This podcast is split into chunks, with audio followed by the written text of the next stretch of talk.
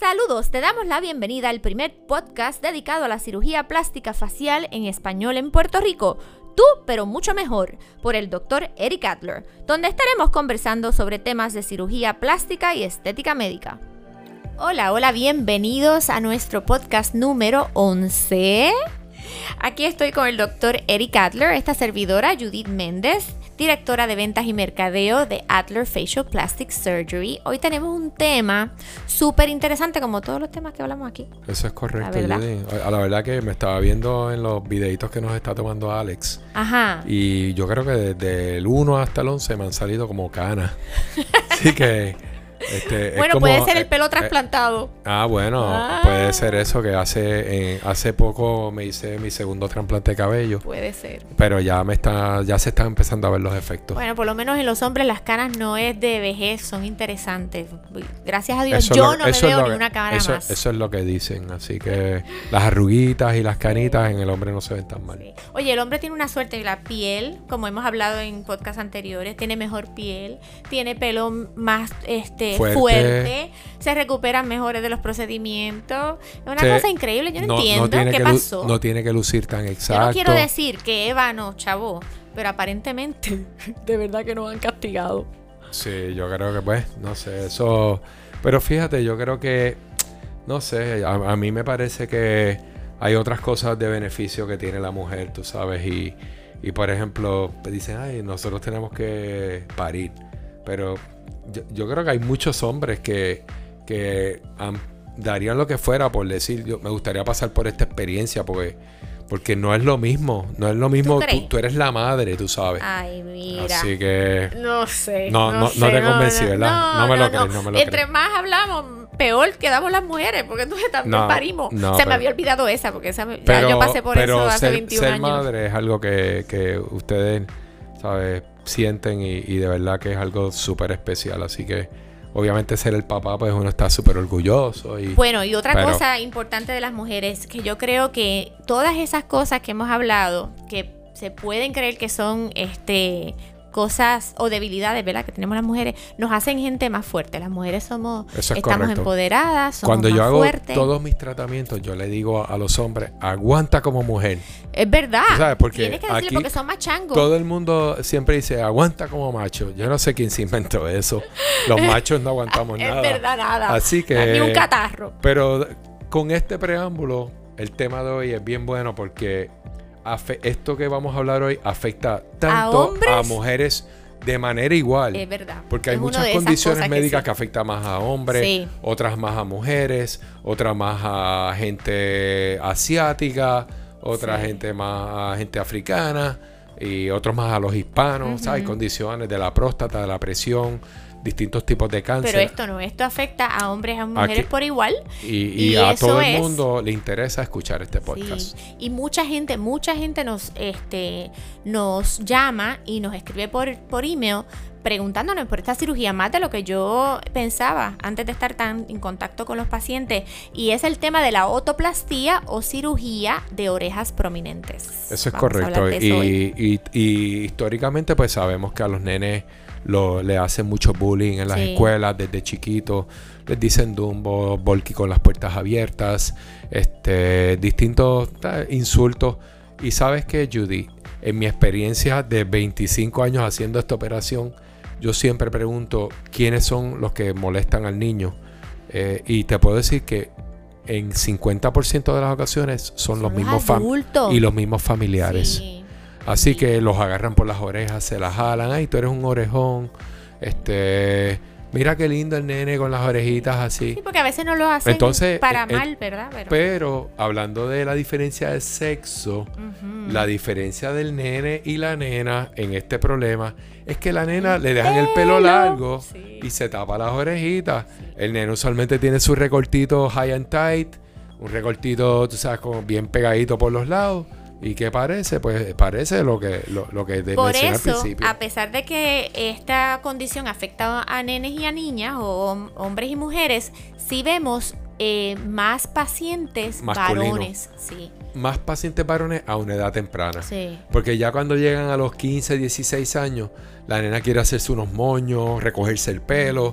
Y no va a haber manera que pueda hacer eso y que se vea sharp o que se vea lo más eh, con la más belleza posible, tú sabes, con armonía, porque básicamente cuando uno tiene unas orejas prominentes, el rostro está fuera de armonía.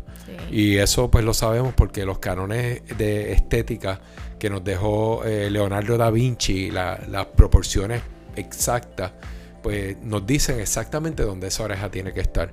Y basado en eso es que yo decido hasta dónde yo tengo que recogerla para, eh, para, mejorarla a través de esta cirugía que se llama autoplastía. Y antes de seguir con todos los detalles, ¿cuáles son las causas de este tipo de deformidad? Pues mira, Judy, las dos causas primordiales son la más común, que esto ocurre en familias, y yo te puedo decir que yo tengo un número bien grande de pacientes que provienen del centro de la isla. Yo le iba a comentar porque yo recuerdo eso que lo habíamos comentado hacía años atrás y es verdad. Sí, así que hay poblaciones donde esto ocurre. no queremos decirle orejones ni a los de naranjitos. No, ¿qué va a ser? Pero te voy a hacer un chiste ahorita de esto.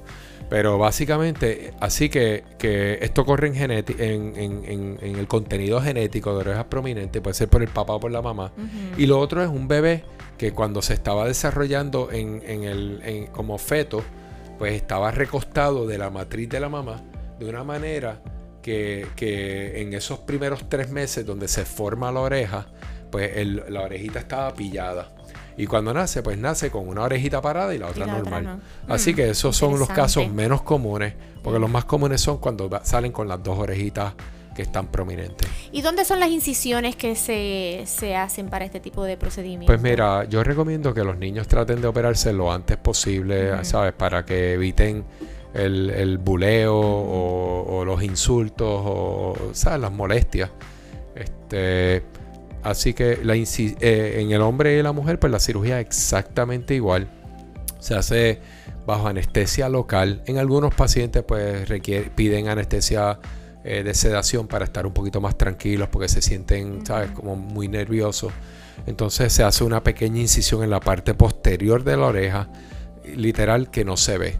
O sea, tú puedes mirar, tú puedes mirar a la persona mirándolo de la parte de atrás y tú no debes ver la incisión donde se hace. Y volviendo a las edades, eh, antes se decía que era importante hacer este tipo de cirugía antes de empezar la escuela, pero eso ha cambiado un poco porque obviamente eh, el niño o la niña tiene que estar... Eh, emocionalmente preparado para la cirugía, para la recuperación. Preparado, preparado y de acuerdo. Yo creo que un niño 10, 12 añitos, es el niño perfecto. Este, obviamente, pues ya están en la escuela y pues ya lo molestaron, tú sabes, pero yo creo que es una buena edad porque ya el niño puede participar en la decisión de, sabes que yo me quiero hacer esto. Nosotros hemos tenido niños que los padres los han traído aquí para evaluarse y el niño no quiere hacerse la cirugía. No, viene como obligado. peor que eso. Vienen aquí con el padre o la madre y el niño no sabe por qué está aquí. Así que, no, pero nada, es una cirugía donde básicamente lo que yo voy a hacer es hago una, eh, una incisión por la parte de atrás, reflejamos un poquito los tejidos, la piel. Entonces yo voy a hacer una serie de manipulaciones en los cartílagos de la oreja, en donde se remueve un pequeño, una pequeña eh, cantidad de cartílago, se usan unas suturas para poder, este, eh, poder recrear los distintos pliegues de la oreja de una manera fija y permanente. Así que y después de esto pues se ponen unas suturas en la parte de la piel en donde eh, finalmente se le pone un vendaje. Ese vendaje el paciente lo va a tener por la primera noche y la segunda noche, pero al segundo día el paciente, el primer día después de la cirugía el paciente tiene que venir a la oficina para nosotros verificar que todo esté en orden y que no haya ningún tipo de problema. Así que bien poco medicamento para el dolor una recuperación, en una semana se le remueven los puntos. Este, yo le digo a los niños que no hagan deporte, no se tiren al agua, a la playa o a una piscina, por lo menos por dos o tres semanas, para evitar algún tipo de infección. Y pues son eh, estos niños, los comentarios que me dicen, pues, doctor, me encantan mis orejas nuevas, doctor, este, ya nadie me molesta, doctor, este, ya me parezco a mi hermanito. Así que, y, y, son comentarios que vienen de niños chiquitos, pero, pero son bien poderosos. Claro, eh, eh, y la autoestima de los Auto- niños adolescentes también, pero tenemos universitarios que se han hecho Tenemos esta universitarios, yo, yo tengo, están yo en- tengo gente mayor, tengo gente de Sí. 50 años que se ha hecho esta operación, hombres, mujeres. Y hablando de eso, cuando uno se hace un levantamiento facial, ¿se puede aprovechar y hacer este tipo de cirugía o no? Muchas veces lo hago Sí. simultáneamente.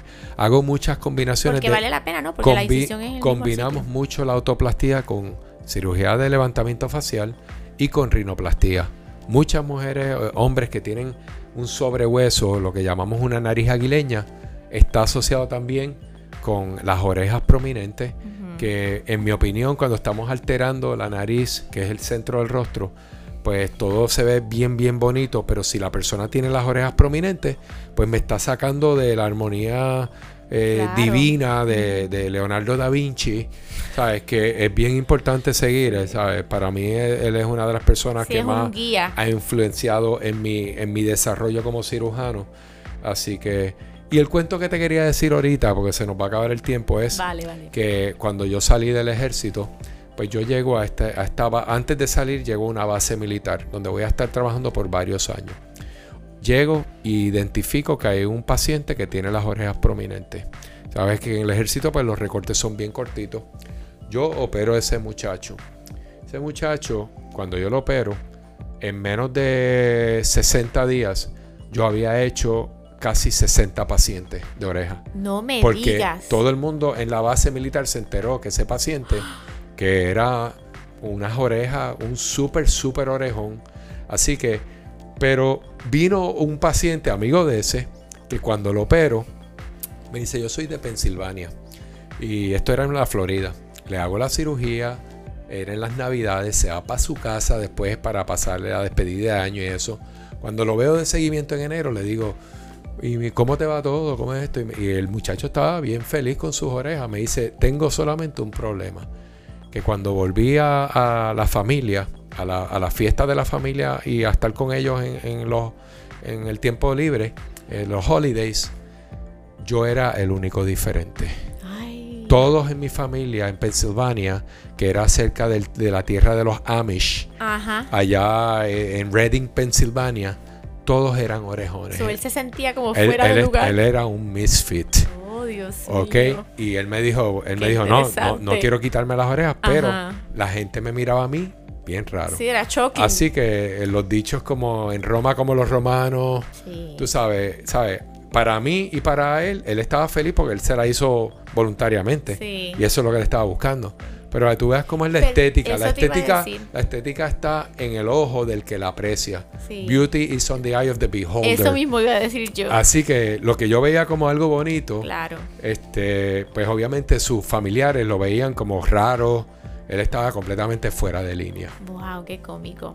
Bueno, no nos queda tiempo para más. Yo creo que el tema estuvo interesante entre lo- lo- los diferentes otros temas que hablamos aquí y allá. Claro, claro. En este de eso podcast. se trata porque no queremos aburrir a la gente. Claro. ¿Sabes? Yo no quiero hacer como un diccionario No, aquí de la cirugía y esto.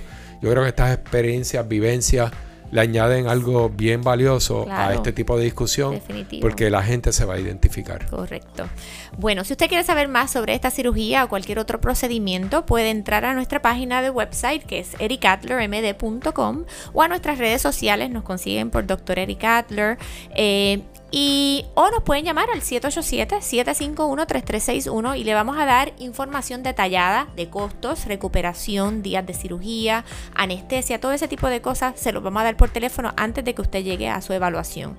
Eso es, eh, es información valiosa que entendemos que no que no le hacemos perder el tiempo al paciente antes de llegar aquí, ¿no? Eso es correcto. Este, y se le puede dar la información por teléfono, Eh, Es un método ideal ¿verdad? y, y yo creo que mientras más información se le da al paciente, Somos y no, transparentes. y no es, aquí no es la información que le damos, es cómo se la damos. Exacto. Que eso es bien importante. nuestro equipo de trabajo es excelente y, y, y le gusta, ¿verdad?, ofrecerle información al paciente para que esté bien enterado de todo. Así que nos vemos la próxima semana.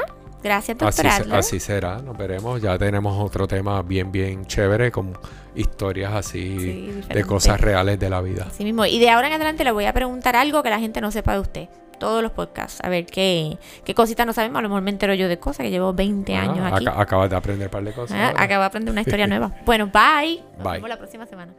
Este podcast fue auspiciado por Adler Facial, Metaesthetic by Adler y Hair Restoration by Adler, producido por Melodef.